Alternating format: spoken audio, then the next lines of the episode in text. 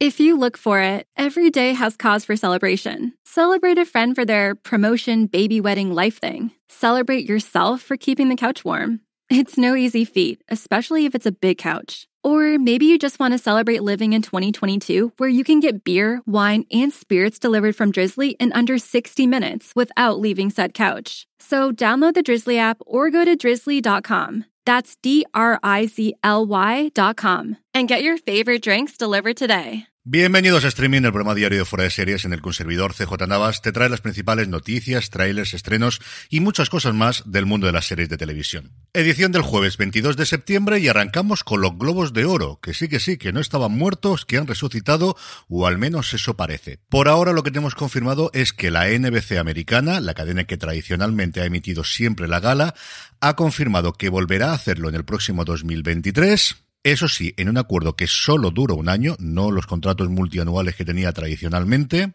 y que al parecer el contrato tiene una cláusula según la cadena se reserva el hecho de cancelarla si ve que los cambios que ha hecho la organización de la crítica foránea en Hollywood no se ajustan a lo que le han prometido. Desde luego lo que está claro es que los 60 millones de dólares que por cada una de las galas hasta el 2026 había en el acuerdo previo no tiene pinta de que se vaya a pagar y que de aquí a los próximos meses tenemos tres fechas importantes para ver si realmente vuelven a recuperar parte del prestigio, iba a decir perdido, pero no perdido, absolutamente derrumbado y destruido. La primera piedra de toque llegará el 7 de noviembre, que es el último día en el cual se pueden postular candidatos a las distintas categorías, porque recordemos una vez más que igual que los semi, aquí no es que sea un agente decida quiénes son los mejores, sino que son las productoras o los agentes habitualmente los que presentan las candidaturas para que le den el premio y veremos si todo el mundo, todas las plataformas y todas las cadenas están dispuestas a hacerlo. El lunes 12 de diciembre es cuando se anunciarían las nominaciones y veremos, como os digo, en función de los que se hayan presentado, quién se puede nominar aquí y la última gran piedra de toque, evidentemente, será en la gala que se celebraría el 10 de enero un martes para evitar todos los partidos de la NFL, todos los partidos de la Liga de Fútbol Americana que en ese momento estarán en los playoffs, en la que tendría lugar la edición número 80 de los Globos de Oro y claro, unos globos de oro sin estrellas borrachas, que es el gran atractivo que siempre ha tenido estos premios, más allá de ser la antesala de los Oscars, la coletilla que siempre se le han puesto, pues pierde mucho. Tampoco sabemos a día de hoy quién puede presentar la gala. Todos los ojos yo creo girán a Ricky Gervais que diría que no lo haría, pero es capaz, es capaz, sí, este sí sería capaz, porque aquí yo veo dos posibilidades. Una, que salgan un plan de plataformas gordas diciendo a nosotros que no nos esperen, y si eso te lo hacen un par de grandes productoras en cine y un par de plataformas en series, estás absolutamente muerto antes de nacer, o justo lo contrario, que al final un premio es un premio, y pelillos a la mar, y vamos a intentar todos hacer aquí, sacar que se ha renovado todo, absolutamente todo, que tienen 108 miembros nuevos dentro de la organización, e intentar recuperar lo que era una gran fiesta desde luego en Hollywood. En fin, que seguiremos informando conforme se vayan desarrollando los acontecimientos. Seguimos con Paramount Plus o más en concreto con Sky Showtime, que ya tiene fecha de estreno en Holanda y en Portugal.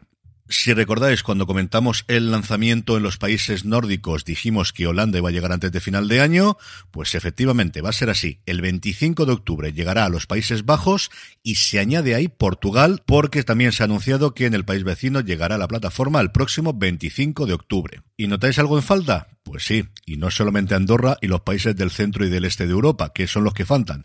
En España todavía seguimos sin tener noticias de cuándo llega Sky Showtime y de verdad que es rarísimo que se lance en Portugal y no en España, porque además en una entrevista bastante larga que ha dado Monty Sharhan, que es el responsable de la plataforma, se comenta cómo se ha constituido la empresa aquí en Europa en tres grandes divisiones, una para Centro y Europa del Este, otra para los países nórdicos y otra para Iberia con Andorra, Portugal y España que es algo que hacen muchos grupos internacionales. AMC, por ejemplo, el grupo AMC controla tanto España como Portugal. Ocurre exactamente lo mismo con XN y con otras muchas compañías, normalmente de condición de cable. HBO Max, yo creo recordar que también lo tiene los dos países conjuntamente, o al menos lo tenía en su momento con Turner. No sé si el problema en España son los derechos que ya tenían terceros, como por ejemplo el que tiene Showtime como Vistar Plus. No sé si porque el país es más grande y hay mayor penetración. No tenemos ni idea.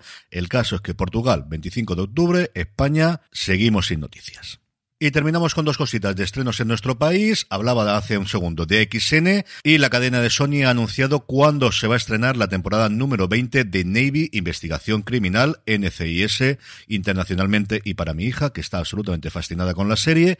El próximo jueves 29 de septiembre a las 10 de la noche llegan los nuevos casos con un primer episodio que aquí en España va a estar complicada la cosa de ver porque se acaba con un cliffhanger que se resuelve posteriormente en NCIS Hawaii y en NCIS Los Ángeles. Y esas dos series no las tiene XN, sino que las tiene, si no recuerdo mal y si no estoy equivocado, Energy, el canal de Mediaset. Woodhouse Nissan offers a variety of SUVs and crossovers to fit your lifestyle. Whether you're looking for an SUV with high towing capability or a crossover with all wheel drive, you can expect a variety of safety features, plenty of seating, ample cargo space, and innovative design to tackle virtually any adventure. Explore the Nissan lineup of SUVs and crossovers featuring Rogue, Rogue Sport, Kicks, Murano, Pathfinder, and Armada. Visit one of our two Nissan locations or shop online at woodhouse.com. Y hablando precisamente de Mediaset, una noticia que me ha dejado absolutamente alucinado. Café con aroma de mujer, la serie de la que ya tenéis que estar cansados absolutamente de oírme hablar cada vez que repasamos todos los viernes el top 10 de series de Netflix, va a estrenarse en abierto en nuestro país en Telecinco cuando, hombre, que esto es Telecinco, tampoco lo pongamos así, lo anunciarán uno o dos días antes del estreno, pero sí es curioso que un fenómeno internacional que nace de Netflix, pues al final la producción no es suya, sino que han comprado los derechos de streaming, quedaban libres por tanto los derechos de emisión lineal y se han hecho con ellos nuestra cadena amiga. No me digáis que no es maravilloso. En cuanto a trailers, hoy tenemos dos cositas de Netflix. La primera de ellas, La Emperatriz, la reinvención, la nueva versión de las aventuras, desventuras y desgracias de Sisi, la Emperatriz de Austria. En este caso, interpretada por Debril Lignow, que nos llegará a la plataforma el próximo 29 de septiembre.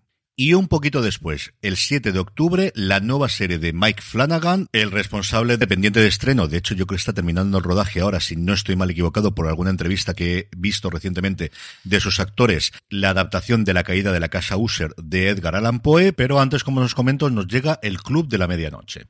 El Club de Medianoche transcurre en un hospicio para jóvenes enfermos terminales, donde ocho pacientes se reúnen cada medianoche para contarse historias y hacer un pacto de que el próximo en morir le dará al grupo una señal del más allá. Y esto, como os podéis imaginar, no va a salir nada bien. La serie es una adaptación de las novelas de Christopher Pike y, como os decía, nos llegará a la plataforma el próximo 7 de octubre. En cuanto a estrenos, hoy tenemos tres. Por un lado, Netflix nos trae la segunda temporada de Dinero Fácil, y también Rescate en una cueva de Tailandia, esta ficción rodada en el país asiático que vuelve a contar, ya lo hizo recientemente una miniserie de Ron Howard para Disney Plus, cómo fue el rescate de un equipo de fútbol juvenil y su entrenador que quedaron atrapados en una cueva en Tailandia. Y el gran estreno de hoy corresponde a MC Plus y es que por fin, una vez que ya prácticamente está emitida completa en Estados Unidos, nos llega Tales of the Walking Dead, esta serie antológica por episodios en el mundo de los muertos vivientes, con un montón de caras conocidas como Anthony Edwards, Parker Posey, Samantha Morton u Olivia Moon.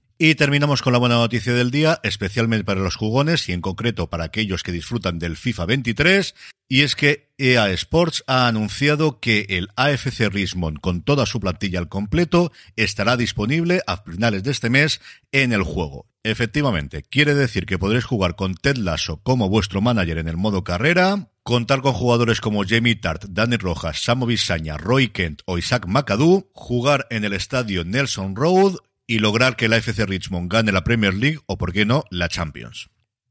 Y es que por muchos problemas de rodaje, como os comentaba el lunes, que tenga la serie, pues es un fenómeno absoluto y total, el primer grandísimo éxito de Apple TV Plus. Con esto terminamos hoy streaming, volvemos mañana para despedir ya la semana. Gracias por escucharme y hasta mañana. Recordad, tened muchísimo cuidado y fuera.